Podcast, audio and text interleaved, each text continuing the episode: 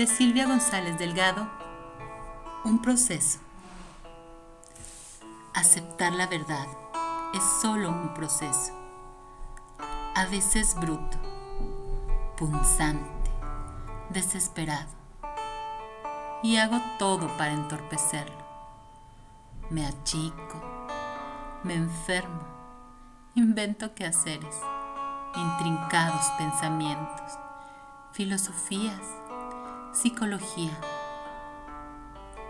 Pero se terminan los pretextos. No tengo dónde asirme. Acomodo el presentimiento. Lloro. Caigo a la cuenta. Y al fin le pongo letras.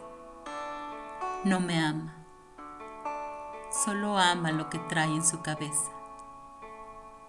Buenas noches para ti. Abraço!